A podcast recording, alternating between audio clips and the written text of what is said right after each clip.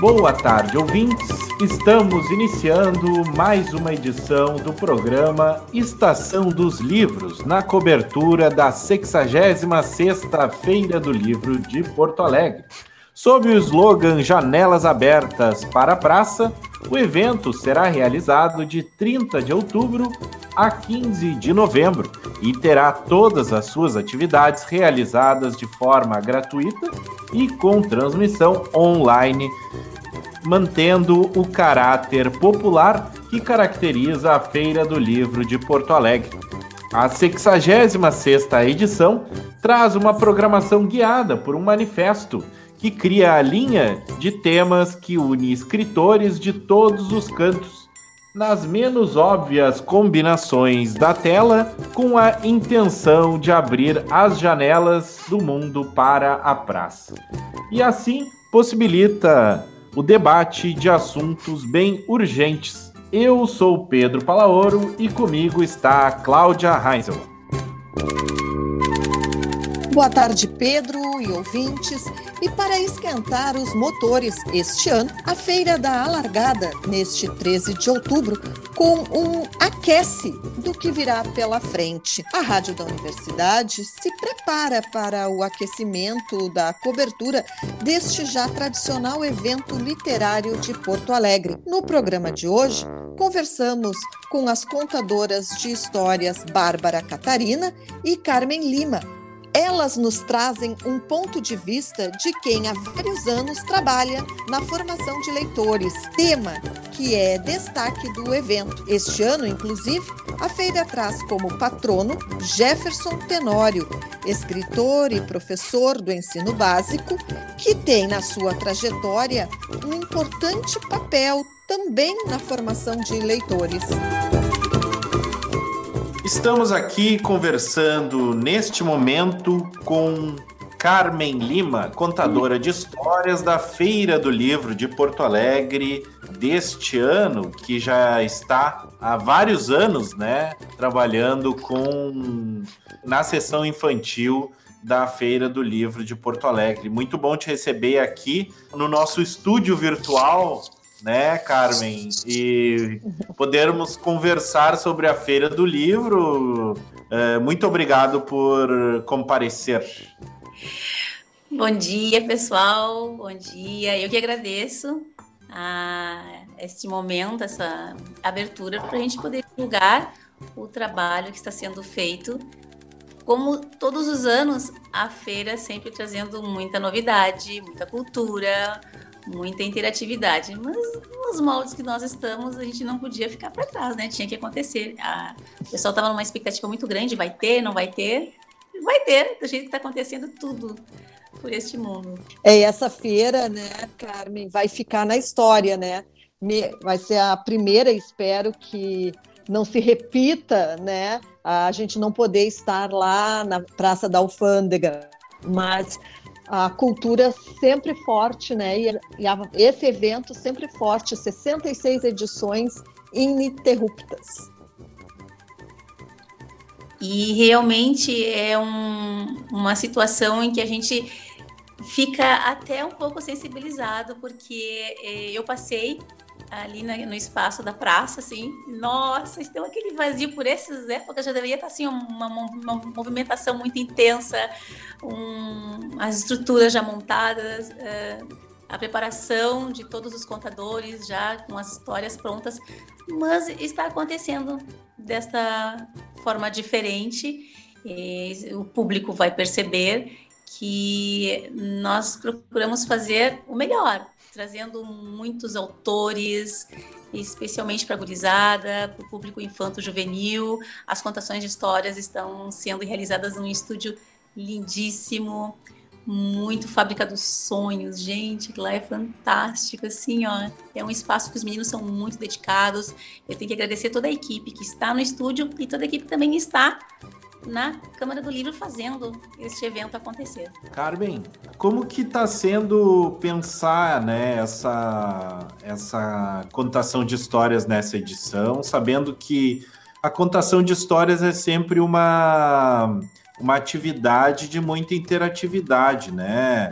Uh, quando tu pensa a oralidade e a presença né, das pessoas, das crianças em roda, como que, como que é pensar isso num momento no qual a presença é tão né, mediada por, uh, pela internet, por imagem e por áudio uh, e todas essas questões técnicas, assim, né? Eu acho que eu já comecei assim um ensaio por meados de abril, maio, onde me solicitaram contações, contações online. Gente, eu nunca fiz, e que isso? E aí é, era muito difícil eu ter que estar olhando assim pro celular e contando e contando e errando e regravando. Não, não tá natural, tá muito engessado. Não, errei isso. Não, não é. É a falta realmente do outro é a falta daquela energia da criançada, da movimentação, da inquietação, dos questionamentos, das palmas, da cantoria. Mas ontem, então, eu foquei assim: vou olhar e faz de conta que tem alguém ali agora, ali, me olhando, porque vai ter. Então eu tenho que fazer desta forma, fazer com que esta minha voz, essa minha contação chegue do outro lado, da mesma forma que chegaria se tivesse aquele público todo sentadinho ali, olhando, e curtindo as histórias ao vivo. Falando nisso, Carmen, como é que é uh, a diferença, que diferença pode ser pontuada entre contar uma história e ler uma história para uma criança ou até para um adulto que seja? A contação de histórias vem de uma tradição oral.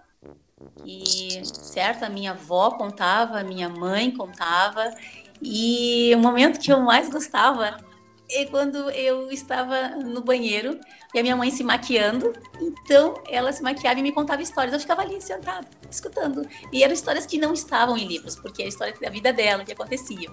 Então, eu sempre tive muitas histórias que vinham de tradição oral, de experiências de família, mas como livro, é importante que a criança saiba que essas histórias estão no registro físico, que é o livro e que aquelas palavras que, porventura, eles escutam numa contação, elas estão impressas ali.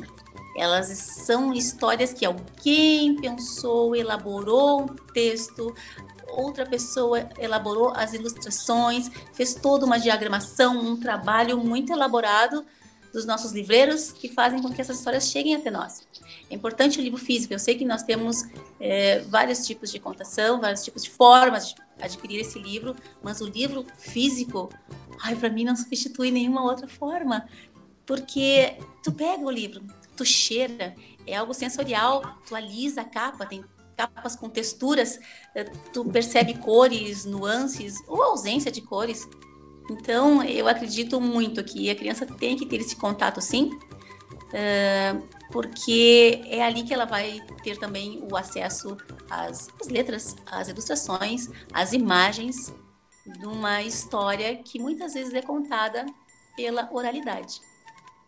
Carmen, como é pensar a, a essa contação de histórias, uh, sabendo que nessa edição, né, os vão estar junto das crianças os pais, né?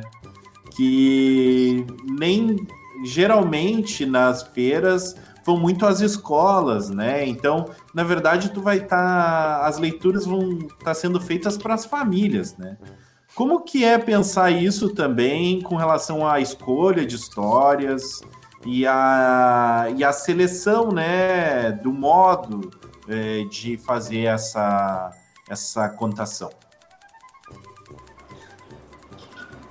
Uma coisa eu te digo, que história não tem idade, sabe? Eu percebi nesses anos que eu trabalho no QG dos Pitocos, junto com Bárbara Catarina, com o Jairinho e com outros tantos contadores, eu não quero aqui esquecer nenhum, mas como a Bárbara é a coordenadora do nosso espaço, é com ela que eu tenho essa interatividade.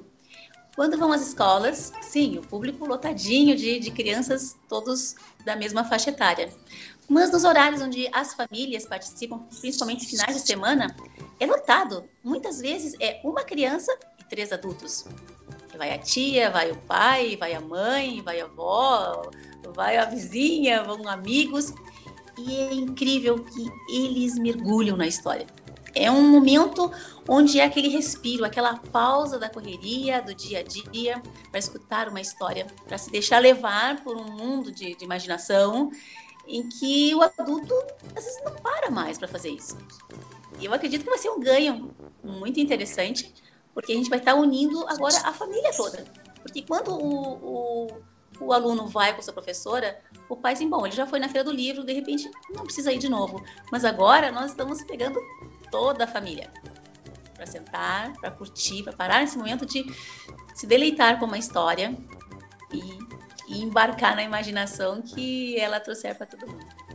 Como esse evento, como essa contação, ela é, como tu dissesse, ela é gravada, há possibilidade de depois a criança assistir novamente, porque a criança gosta de, né, repete, repete. Ela, ela vai ficar disponibilizado essa, essa contação? Elas ficam, elas ficam disponibilizadas. Ah, então ating, vai atingir um público bem maior ainda, mesmo os que assistirem uh, agora nesse esquenta, né, às 10 e meia, mas vai ficar repercutindo ainda, ecoando até o final, né, da feira, atingindo um público bem maior. Eu tive esta uh, informação ontem, mas caso alguma outra seja modificada ou incluída ou subtraída, isso vai ser colocado, informado no, no site da Feira do Livro de Porto Alegre. Então, a ideia é que as histórias ocorram online e os professores também vão estar acompanhando para que depois os alunos façam alguma atividade em cima dessa contação e não só da contação, mas também com a presença dos autores, que eles terão horários específicos pela parte da manhã e na parte da tarde também, onde certamente uma turma vai estar mobilizada para assistir, caso os pais não tenham naquele momento é, disponibilidade, porque estão nos seus afazeres também, nos seus próprios trabalhos. Então, todas essa, essas histórias, essas gravações estarão ao vivo, não é? é? Uma live, e acredito que certamente estará à disposição para que as pessoas possam acessar num outro momento, caso não consigam naquele horário. Mas eu repito, caso tenha alguma informação é, diferente, isso vai estar lá no site, tá bom? Carmen, como que é para ti uh, fazer a seleção né, do, das histórias que vão ser contadas? O que que, quando tu lê uma história para ti, antes de tu ler para o público, tu pensa assim, bah, essa é uma história boa para as crianças, é, é, ou essa é uma história melhor para quem é mais velho, ou uh, não, essa história pode ser contada para qualquer pessoa e é uma história fantástica que precisa ser contada. A seleção dos autores uh, já veio e nós tínhamos que selecionar as obras desses autores. Então eu procurei diversificar, fazer uma seleção para os bem miúdos e já para os maiores, porque tem assuntos e tem temas que devem ser abordados uh, na terra idade né, e outros um pouquinho, uma idade maior. Então eu procuro fazer essa seleção de histórias um pouco mais maternais, como eu chamo, e outras de cunho assim um pouco mais crítico, onde ele tem que se posicionar com o seu pensamento. Embora para os miúdos também, eles são muito críticos, eles também questionam e colocam seu pensamento. Isto é, é um erro de história para pequenos, histórias para grandes, mas tem determinados assuntos em que é necessário dar uma, uma divisão, uma separada. Olha, essa é infantil e essa é infanto-juvenil. Então a gente procura dessa forma. E eu procuro ler bastante a história, eu procuro uh, absorver aquele conteúdo, compreender o que está sendo passado, o que está sendo abordado ali, para que eu também possa fazer uma contação que atinja essa ideia, que vá ao encontro da ideia do autor. Embora uma ideia pode ter assim várias é, interpretações. Então a gente procura fazer com que essa seleção também caia no teu gosto, que tu também te identifique com essa história. E a livre interpretação do público é deixar fluir. Carmen, a contação de história é algo que se aprende? Existe escola de contação de história? Como é que se forma um contador de histórias? Ai, tem muitos, tem muitas formas de um contador de história se aprimorar. Mas a primeira coisa que eu acredito é que tu tenha que ter essa predisposição, sabe? Eu vou contar uma coisa para vocês, espero que não tenha criança nos escutando nem nos vendo, que o meu boletim no colégio era sempre assim. Evitar conversas paralelas que prejudicam o bom andamento da sala de aula. A sua conversa está distraindo seus colegas e prejudicando o teu desenvolvimento. Gente, eu conversava demais. O meu boletim sempre foi assim. Aí minha mãe dizia: "Que vergonha! O teu pai é presidente do CPM, quando tem reclamação, ele sempre atua de conversa". Bom, nessa pandemia, eu tive que ir na livraria buscar um material e encontrei uma professora que foi buscar material para a sua neta. Acho que isso antes, foi no início de março. Aí assim, prof, tu lembra de mim, do Colégio Rio Branco? E ela, ah, lembro. Elas não lembram, mas diz que lembram. Eu também sou assim, eu sou professora. E quando chega um marmanjão assim de bigode, aí, Sora, lembra de mim? Eu, ah, lembro. Gente, a memória não é tão boa, que são 20 anos trabalhando numa escola. Então imagina quantas turmas já passaram por mim. E isso marca muito, porque a, a, história que tu conta, o jeito que tu fala, uma palavra que tu diz, marca muito numa criança. E eles voltam para ti dizendo isso, te contando e contando para os seus filhos, que agora já tem os filhos dos meus alunos.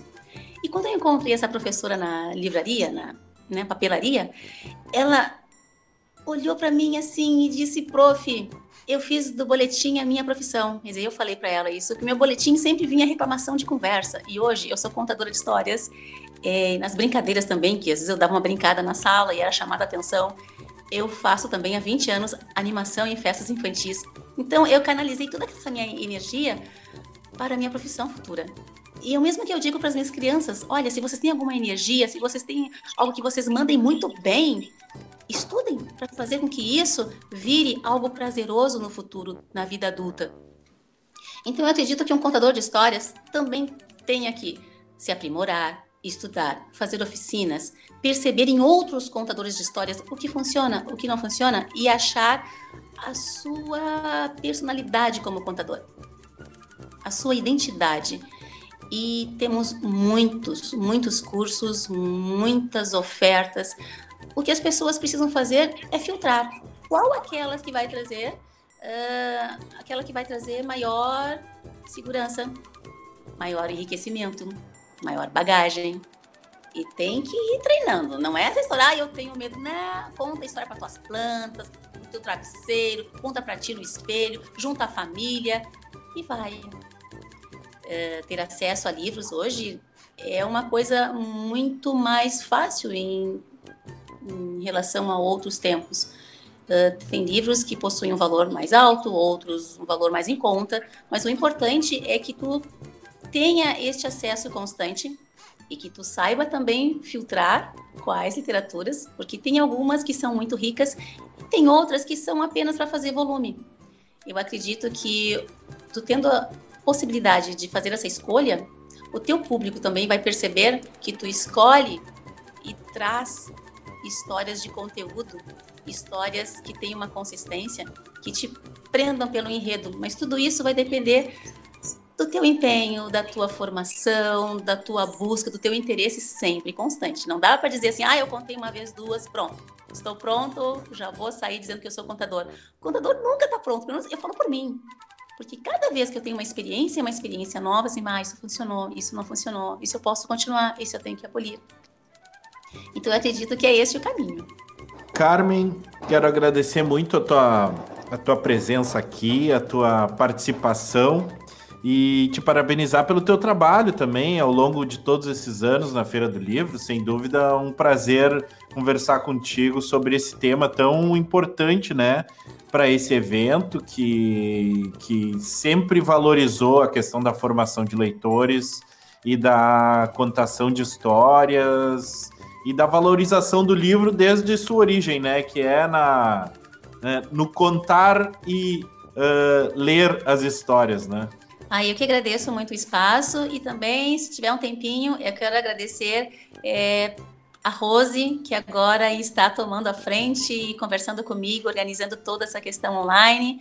E Bárbara Catarina, não tem como não falar, a nossa coordenadora Master Blaster do QG, o Jairinho, parceiro incansável, e todos os outros contadores que fizeram parceria comigo. Eu não vou citar aqui, gente, para não esquecer o nome de ninguém, mas todos vocês, assim, ó, me ensinaram muito, acrescentaram muito, foi uma vivência muito boa. A toda a equipe da Feira do Livro, tanto presencial agora como online.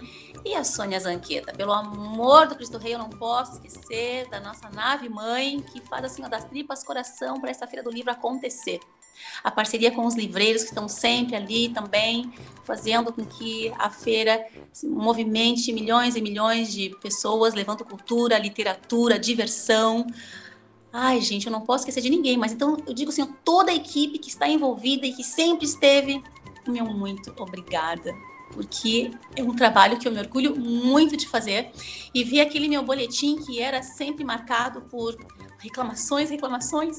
E hoje eu tenho orgulho de dizer que estava lá dentro já, acho que uma contadora de histórias, alguém que queria falar muito e que hoje tem essa oportunidade graças a toda essa equipe que me deu essa oportunidade, me deu assim a força de estar tá divulgando a palavra. Muito obrigada. Seguimos com o primeiro Estação dos Livros de 2020, programa com três edições de aquecimento para a nossa tradicional cobertura da Feira do Livro de Porto Alegre. Vamos agora com nossa segunda entrevista do dia. Estamos aqui com Bárbara Catarina, contadora de histórias da Feira do Livro de Porto Alegre. Este ano que a Feira do Livro tem uma edição totalmente diferente dos anos anteriores, né, com muitas novidades. Mas a Bárbara vem de muitos anos trabalhando nesse evento, tem uma experiência larga na contação de histórias e na, no tratamento né, da, da sessão infantil da feira. Então, Queria te dar boas-vindas, né, para essa feira que tá, já está começando, né, nesse aquecimento tanto da feira quanto da nossa cobertura. E queria que tu falasse um pouco como que está sendo essa experiência para ti, como que está uh, sendo pensar essa nova edição, esse novo formato, né, de todas as atividades uh, e o que que isso tem uh, impactado vocês da equipe e, e o que, que pode impactar né, no público que vocês vão receber no evento? Bom, em primeiro lugar, né, muito legal estar aqui com vocês e dizer que são muitas emoções não tem como não estar sentindo aquele friozinho no estômago, né? Antes de entrar no palco, sabe? Aquela coisa do teatro, assim, aquele friozinho, porque parece que é uma estreia, né? É uma estreia, porque é uma nova ferramenta, uma ferramenta que, para o contador de histórias, nossa, é Mortal Kombat Street Fighter, porque tu não tem o olho da criatura para te dar aquele retorno, né? Tu não sabe como tu gravou a história, e aí como é que chega essa história, tu não sabe se foi bem, se foi mal, e quando tá com o público ali ao vivo e a cores, e aquele fervor, a feira é uma emoção, né? Mil milhões de pessoas, pessoal entrando, pipocando, tantas coisas acontecendo. Tu não tem esse retorno, né? Então tu tem que se energizar, chegar na frente da câmera e contar a história e acreditar que passou o melhor, que fez o melhor. A equipe, né? A equipe da área infantil, que é coordenada pela Sônia Zanqueta, que eu digo que é a nossa, nossa mentora, é uma mecenas da cultura, ela já. Eu já tô com a Sônia, acho que sou uma das mais antigas, eu, a Rose e o Jairinho. Eu acho que já há 20 anos, né? Eu me lembro que a minha primeira feira do livro foi em 98. Então, eu passei naquela fase maravilhosa que foi o Cais do Porto, onde a feira do livro, área infantil, tinha 30 bancas, 40 bancas, era um escândalo, assim. Né? E hoje a gente está integrado dentro da feira adulta, que eu digo. E a Sônia faz essa curadoria, né? Ah, da área infantil, com a literatura, com o melhor da literatura para se oferecer ao nosso público, né? Que é um público que, com certeza, quando chega na feira, e agora, quando for assistir as programações, vai ver que não se perdeu a qualidade. Né? A gente continua uh, com a mesma qualidade, né, com o mesmo critério de literatura com conteúdo, literatura com qualidade, né? Livros lindos, escritores incríveis. E as crianças, as crianças, e eu acho que todas as pessoas de todas as faixas etárias que forem acompanhar a feira online não vão se arrepender. Né? É uma nova, é uma nova, uh, é uma nova maneira de se fazer mas com certeza a gente vai conseguir chegar bem, né, à casa das pessoas. Bárbara, como que tem sido para você se adaptar a essas novidades, né? Essa questão de a, a, distância, a contação de histórias é muito diferente, né? Nossa! Como é que é essa questão Ai, da interação? Pensar isso? O que que são esses desafios que vocês enfrentam e como que vocês têm lidado com isso, né? No começo deu pânico, vou te dizer a verdade. Não só comigo, mas com vários outros colegas que a gente troca informação, porque a gente fica naquela coisa assim, tipo numa sala, né? E a gente faz uma autoajuda, todo mundo falando, é tipo um A, né? Todo mundo lá trocando sua. Como que eu faço? O que, que eu faço? Né? Onde é que eu pego um curso? Como é que eu, como é que eu vou trabalhar isso? Primeiro deu um pânico. Depois a gente relaxou e viu que é, teria que ser camaleão, né? E a gente já trabalhava com essa coisa do camaleão. O artista, ele é camaleão. Ele vai sempre trocando de pele, trocando de cor, né? E o contador de histórias é um camaleão. Então ele tem que se adaptar a essa nova realidade. Claro que dá um sofrimento, claro que a gente fica morrendo de saudade. Ontem, por exemplo, eu fiz oito lives em casa para o Colégio Santa Doroteia de Porto Alegre. Então eu trabalhei quarta série, quinta, sexta, sétima, oitava, sem conseguir focar eles nos olhos. Eu só via aqueles rostinhos pequenininhos, sabe, assim, né? E eu, pelo amor da vaca Jersey, como é que eu vou, né? Tô sabendo se tá rendendo ou não tá rendendo, e os comentários das professoras. E então eu peguei turmas com 30 criaturas, turma com 20, 25, e foram foi oito momentos. Eu fiquei assim, sabe? E aí? Mas só que quando tu coloca a energia, eu acho que essa coisa da energia e o contador de histórias, ele trabalha muito com energia, né? Então ele foca isso quando ele tem domínio do texto, eu acho super importante. O domínio do texto, domínio daquilo que tu vai contar, mesmo que seja uma mentira, que seja uma mentira sincera e que tu tem que fazer essa mentira muito bem para convencer o outro que é verdade. Né? E aí tu leva, tu ganha. E esse momento é que enriquece. Daí todo aquele drama, todo aquele medo, ele vai, sabe, desanuviando, vai ficando mansinho, tranquilinho. E tudo também é muita prática. Eu acho que quanto mais lives a gente faz, mais vídeos a gente grava, melhor. A dificuldade do vídeo, para mim, é que se tu erra alguma coisa no texto, tem que voltar tudo de novo. O ao vivo não tem isso. Tu corrige ali na hora, né? E tu sabe quando a tua história tá funcionando ou não, porque tem uma criatura se coçando, outra se matando, outra se pulando. Outra, só um pouquinho, essa história não tá rendendo, né? Já vou mudar, já vou botar um, um extraterrestre aqui, já vou puxar, sabe, né? Algo para dar um impacto para pegar esse povo. No vídeo, tu não tem esse retorno. Tu conta a história e tu acredita naquele texto, né? Aquele texto maravilhoso que ali foi te fornecido por aquele escritor no caso, né, a gente está com histórias maravilhosas e a gente tem também uh, essa, essa facilidade, né, porque a Sônia nos dá toda a liberdade de escolher dentro daqueles autores que são escolhidos, convidados para a feira, o melhor deles e o que melhor comporta e veste, né, a nossa voz, a nossa personalidade do contador, porque cada contador de histórias tem uma personalidade, tem um diferencial. O meu, no meu forte é o conto popular. Ah. Eu sou a rainha do que que quer. Todo mundo sabe que meu meu negócio é o que que quer do popular.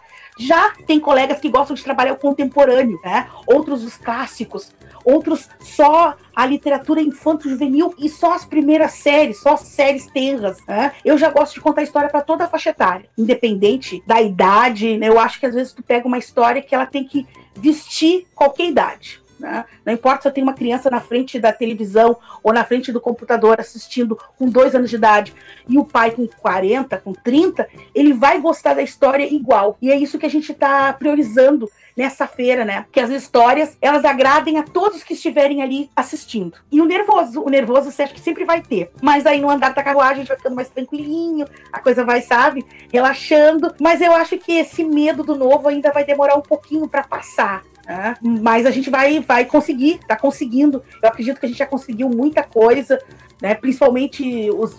Eu digo que pro teatro ainda é pior do que pro contador de histórias. Eu até falo que acho que teatro, no vídeo, ele é muito mais complicado do que a contação de histórias. A gente tá em vantagem até. Né? Tá em vantagem porque tu vai ali, conta a história e reza para tu ter feito uma boa escolha com aquele texto. Eu acho que tudo é o texto. O que segura uma boa história é uma, um bom texto. E como que, como que vocês fazem a escolha dos textos, especificamente? Tu falou agora que existe uma, uma um corte eh, etário, né, e de séries iniciais ou séries uh, finais e tal. Como pensar, ah, não, essa história é boa para todo mundo ou essa história é, talvez não, não seja tão apropriada botar porque é muito complexa. Existe assim um elemento assim que para ti é, tu consegue farejar assim, não, é essa história é boa. Sim, eu tenho esse elemento e eu digo, eu, eu faço uma comparação,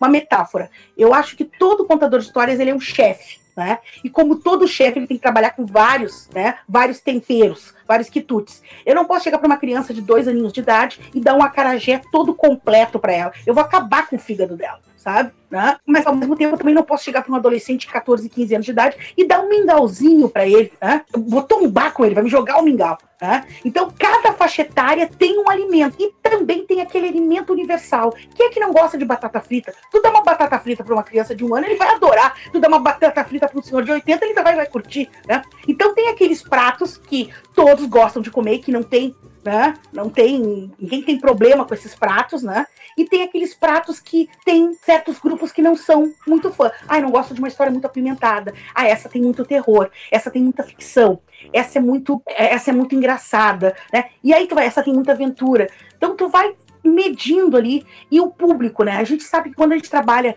por exemplo, eu sou uma contadora de histórias que trabalha com histórias de encomenda, porque eu vivo só de contação de histórias. Eu sou literalmente uma profissional do te contei. Então eu trabalho com editoras, com o FTD, com a Moderna, melhoramentos que me fazem encomendas para trabalhar com as escolas. Então eu faço muita feira escolar em Porto Alegre. Eu trabalho com as escolas particulares, né, com as maiores, graças a Deus, e trabalho também com as feiras de livro do interior do Rio Grande do Sul. A gente frequenta muito as feiras. E tem um diferencial. Quando tu trabalha sobre encomenda, tu não escolhe a história que vai contar foi a professora que fez uma curadoria, que fez uma escolha, né? Que está trabalhando esse livro com essa turma e encomenda da editora e a editora passa para o contador de histórias para a gente contar essa história para a gurizada, para fazer, digamos assim, um encerramento de, né, de trabalho ou para dar o pontapé inicial. Então, às vezes, me cai na mão histórias horríveis, né? Mas o que me salva é a ilustração. E às vezes eu penso, meu Deus, como é que foi isso escolhido? Mas tudo bem, eu estou trabalhando sobre encomenda, eu não posso escolher, né? O meu repertório, o meu repertório particular, eu exerço ele quando eu trabalho nas feiras de livro, porque eu tenho a liberdade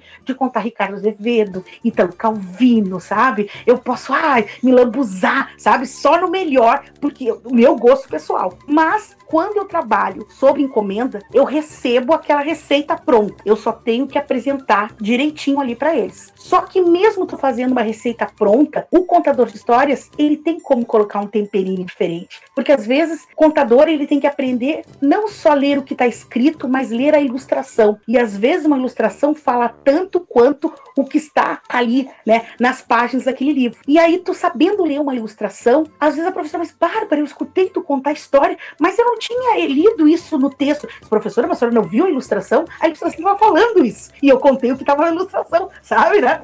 E, ah, mas enriqueceu muito mais. E as crianças me perguntaram de onde é que surgiu aqueles elementos. Estavam na ilustração, né? E isso enriquece muito a contação de histórias. E o conto sobre encomenda, que a gente trabalha muito com as escolas, as professoras das séries iniciais. Por exemplo, agora eu fiz o Pequeno Polegar e o Soldadinho de Chumbo. Nas séries iniciais, que crianças de três anos, quatro anos, cinco aninhos, eles curtem muito os clássicos, né? Mas os clássicos adocicados. Eu não vou trazer a verdadeira história da, digamos assim, da pequena sereia, que a criatura, né, morre no fim, vira espuma, né? As crianças vão ter uma crise. Eu vou contar a primeira versão, a mesma coisa que é o Chapeuzinho Vermelho, que é a Branca de Neve. A gente apresenta os clássicos, né? E as professoras trabalham muito esses clássicos, que é aquele primeiro momento, assim, para eles saborearem. E depois, quando eles entram, assim, na sétima, na oitava, eu trago o Chapeuzinho Vermelho como é. E eles ficam encantados, né? né? Aí eu trago, né? O Barba Azul, e eles ficam, sabem, né? Pelo amor da vaca o que, que é isso? Aí tu traz a verdadeira história, né? Da gata borralheira, né? Que a madrasta corta o pé sabe, para poder o pezinho caber dentro do sapatinho. Então tu traz realmente os clássicos originais. Então, em cada momento tu tem como servir a mesma história, porém com um tempero diferente. E a gente fica sacando isso. O contador de histórias que já está mais tempo no mercado, ele começa a sacar. Claro que quem está entrando agora tem que se adaptar. Alguns não conseguem se adaptar uh, com essa linguagem da contação de histórias, porque as pessoas confundem teatro com contação de histórias. Nem todo ator é obrigado a saber contar histórias e nem todo contador de histórias é obrigado a saber interpretar. Mas se tu tem o teatro, é muito bom porque enriquece o teu contador de histórias, né? É a mesma coisa que o teu contador de histórias tem, né? Uh, o teu ator tem contação de histórias, enriquece muito mais o trabalho. Mas o que não se pode confundir é na hora que tu tá confundindo fazer um monólogo em vez de uma contação. O teatro e a contação de histórias, eles partem da oralidade. Eles têm textos, né? Eles têm livros, adaptações, mas é diferente, é bem diferente. Quando tu vê um contador de histórias contando uma história e quando tu vê um ator né, fazendo um monólogo, tu sabe identificar o que é o que. No teatro a gente tem a quarta parede, a gente não busca o olho das pessoas. E talvez seja uma das coisas que a gente esteja mais sentindo agora o contador de histórias, porque a gente não tem o olho, né, do nosso público. A gente na contação de histórias se envolve, a gente busca eles nos olhares, a gente busca os adultos, a gente busca o nosso público. No teatro tu não tá no palco buscando o olho das pessoas dando o teu texto tu nem olha para o público, tem aquela luz em cima de ti e tu tá cego ali, tá tudo escuro, né? Tu tem a quarta parede que te protege. Na contação de histórias, tu rompe a quarta, quarta parede e tu tá diretamente, né? Conectado com o teu público, o teu público que vai te dando a medida de como tu tá indo, né? E se tu vai pro precipício ou tu vai, né, pro, pra apoteose, né? Daí tu, aí tu vê, mas o bom é que a gente sente isso. Então, um contador com um pouco mais de percepção e, e, a prática, né? Eu acho que contar sempre. Tu indo, tudo acho que tu faz com prática. Joga futebol, tu vai se tornar um cara legal, né? Tu jogar todo dia, tu vai, né? Sei lá, tu vai malhar. Se tu malha uma vez por semana, não vai dar nada. Se malhar todo dia, tu vai ficar, sabe? Um Deus ficar nessa terra. Sei lá, sabe? Então, tudo é tu fazer sempre. Eu acho que a contação de histórias é isso. Bárbara, esse, essa edição da feira traz uma a, essa questão das pessoas estarem à distância, né? E muitas das crianças permanecerem em casa, né, com os pais, né? Não apenas com os professores sendo levados até a feira. Qual que é a diferença de tu lidar agora nesse momento também com uh, crianças que estão fora do ambiente escolar propriamente dito. Eu acho que a nossa preocupação toda é manter, né, manter a atenção deles, né? É trazer algo tão bom que prenda a atenção durante aqueles 10, 20 minutos, 15 minutos que a gente vai estar ali com eles, né? Que eles consigam, nesse momento, não se dispersar, né? Que eles consigam ficar ali sentados ali na sala, ou sentados no escritório, onde quer que seja, no quarto, com a família, né? Com pipoca, né? Com cachorro passando, né? Uh, com carro de som ali a mil mas que nesse momento uh, a nossa magia, né, que a força da nossa palavra, que a nossa oralidade, que a história que a gente está trazendo seja tão forte que consiga prender esse grupo que vai estar ali atento a nós. Porque é o que a gente está fazendo no vídeo agora. A gente está gravando as histórias e a gente está gravando com tanta força, né? Acho que a gente está botando, eu e a Karen, a gente está gravando as histórias com tanta força, com tanta, né, com tanta ganha, assim, que a gente está botando tô aqui com vocês, entendeu? Tô aqui, né? De repente a gente não tá uh, se olhando de verdade, ou não tá se tocando, não tá podendo trocar alguma outra informação, mas esses minutos que eu tô aqui, eu, eu quero vocês, né? Eu quero a atenção de vocês. Eu tenho vários, eu tenho vários ditados e um eu digo, se eu não for a estrela de Belém, vaquinha de presépio eu não quero ser, né? Então se eu não tiver todas as atenções, e o contador de histórias tem muito isso, quando ele tá ali, ele quer assim, sabe? Ser o o máximo. Ele quer todas as atenções para ele. E eu acho que é isso que a gente está tentando buscar através do vídeo. Né? Com tanta energia que a gente está botando na nossa contação, que a gente sai exausta de uma gravação. Por incrível que pareça a gente sai, meu Deus, parece que eu corri uma maratona. E eu só tô há 30 minutos contando histórias e tô cansada. Porque além de mental, é físico também. Porque tu bota aquela energia, porque que, que, que, que as criaturas, sabe, estejam ali focadas contigo. E a gente tá fazendo isso, eu e a Carmen, agora, né, nesse processo de contação de histórias. E, Bárbara, o que que vocês estão pensando para programação? Existe alguma. É, vocês estão repensando alguma atividade? Como é que vocês estão pensando em fazer as atividades? da feira uh, nessa edição? Olha, o que, que acontece? A nossa programação infanto-juvenil, infantil, a gente vai ter muitas lives com escritores, né? A gente vai ter momentos com escritores, então escritores que vão estar na sua casa, em São Paulo, em Minas Gerais, né? Na Bahia, conectados com, com, com, com esse público, né? E as contações de histórias a gente tem horários, né? A gente tem o horário da manhã, às 10, e depois tem a tarde, às 15, né? Esses horários certos. Até porque a gente uh, continuou com o mesmo. Uh, tentando manter a mesma rotina do ao vivo que é na Feira do Livro. Né? Porque na Feira do Livro, as crianças, o pessoal que vai lá há anos no QG dos Pitocos e agora virou tenda das mil e uma histórias, né? O pessoal já sabe os horários, eles pegam a programação e eles sabem, olha, às 10 tem, né, tal contação de histórias. Às 11 tem outra. E o pessoal chega pontual para as contações de histórias. Então a gente manteve também essa coisa da pontualidade, dos horários, para que as pessoas também não se sintam.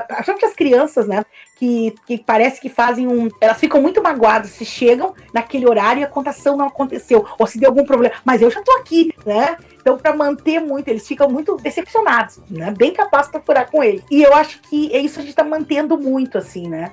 E, e a excelentíssima qualidade uh, dos escritores que vão estar conosco, né?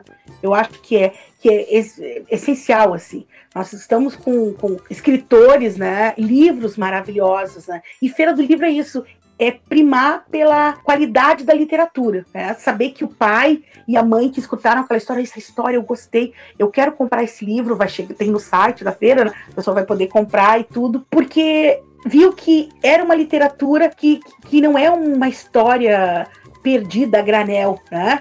É algo que tem um conteúdo, né? Algo que prendeu seu filho naquele momento ali na tela e que vai prender depois quando ele tiver com um livro físico na mão, né? Folheando, olhando as ilustrações, acompanhado dos pais, dos padrinhos, dos irmãos né? E que vai ficar ali, ele vai poder ter aquela história para toda a vida, né? Eu acho que isso também é um diferencial. Tá certo, então. Bárbara, quero agradecer muito a tua a, a chance de conversar contigo aqui. Muito obrigado e parabéns pelo trabalho que vocês vêm fazendo todos esses anos, né? E é, por mais essa oportunidade de ver vocês é, é, apresentando as histórias nessa edição novamente. Ah, não, assim, ó, a gente está muito contente, em primeiro lugar, porque mesmo que a feira esteja online, esteja um pouco diferente, menor, ela vai acontecer, né?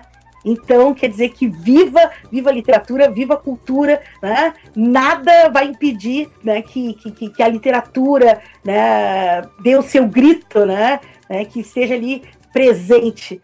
Eu sempre digo, não se pode deixar de fazer uma feira do livro. Por mais que tudo esteja contra, todas as ingratidões do mundo. Eu estou vendo agora Bento Gonçalves vai ter a Feira do Livro, vai até o dia 18, também online. Eu faço também há alguns anos. Caxias do Sul não vai deixar de fazer a feira, né? Fiquei triste quando soube que Pelotas não ia fazer a feira. Eu disse, a gente faz online, não pode deixar de não fazer, tem que fazer, sabe? Tem que fazer a feira. Tem, a Feira do Livro para mim é essencial. E nós aqui no Rio Grande do Sul a gente tem algo que a gente escuta de todas as pessoas que vêm de fora, né?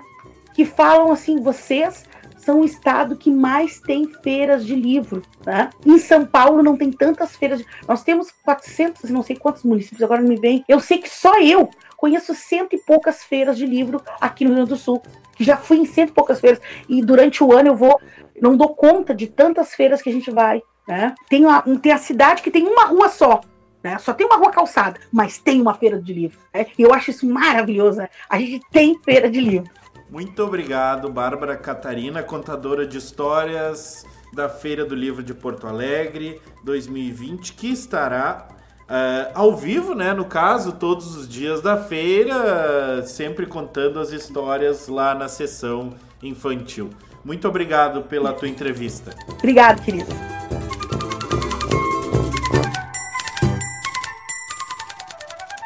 Estamos encerrando o nosso primeiro programa de aquecimento da Feira do Livro de Porto Alegre 2020.